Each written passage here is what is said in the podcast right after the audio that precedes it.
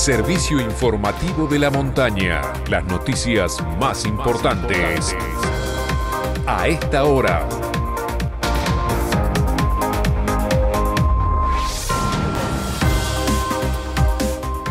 9 de la mañana en todo el país. Temperatura en San Martín de los Andes 5 grados 4 décimas. Humedad 74%. Cielo cubierto con lluvias.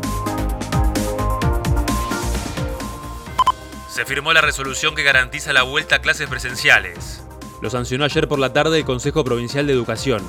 Será en las escuelas de Neuquén Capital y en otras ocho localidades como Plotier, Centenario, Cenillosa, Cutralcó, Plaza Wincul, Rincón de los Sauces, Zapala y Chosmalal, que entran en un proceso de presencialidad administrada a partir de hoy.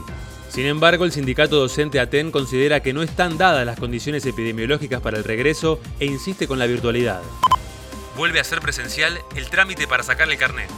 La municipalidad habilitó ayer el regreso de la atención al público para quienes tengan que realizar algún tipo de trámite vinculado a la habilitación, extensión o renovación de la licencia de conducir y reabrió las puertas de todas sus delegaciones que permanecían cerradas desde las últimas medidas restrictivas. Anunciaron en Ushuaia el comienzo de la temporada de invierno a partir del 2 de julio. El presidente del Instituto Fueguino de Turismo, Dante Kerciali, aseguró que la inauguración de la temporada coincidirá con la apertura de las actividades plenas en Cerro Castor, el centro invernal más importante de la ciudad de Ushuaia. Internacionales.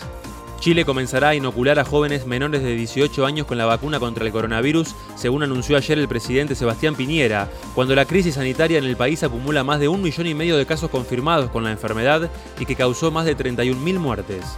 En el país se están administrando dosis de los fármacos desarrollados por los laboratorios Sinovac, AstraZeneca, CanSino y Pfizer BioNTech, que es la que se empleará en menores a partir de los 12 años según la autorización otorgada por el Instituto de Salud Pública. Deportes. El sanmartinense Franco Ferrante participará del Panamericano en Estados Unidos. Franco ya se encuentra junto a la delegación argentina en Sprint City, lugar donde representará al país en el Panamericano de Hockey Indoor que se disputará entre el 25 y el 27 de este mes. Junto a Argentina participará el país anfitrión y Canadá, y quien logre el título accederá al Mundial del próximo año que se disputará en Bélgica. Juan Martín del Potro se bajó de los Juegos Olímpicos de Tokio. Su equipo de prensa informó ayer que no será parte de la delegación argentina en Tokio 2020, ya que no llegó con los tiempos de recuperación de su cuarta operación en la rodilla derecha. Copa América. Hoy a las 6 de la tarde Ecuador enfrentará a Perú y a las 9 de la noche Brasil se medirá con Colombia. Informó para San Martín de los Andes y toda la región Santiago Frione. Este fue el servicio informativo de la montaña. Todas las noticias en una sola radio. Seguí informado en FM de la Montaña y en fmdelamontana.com.ar.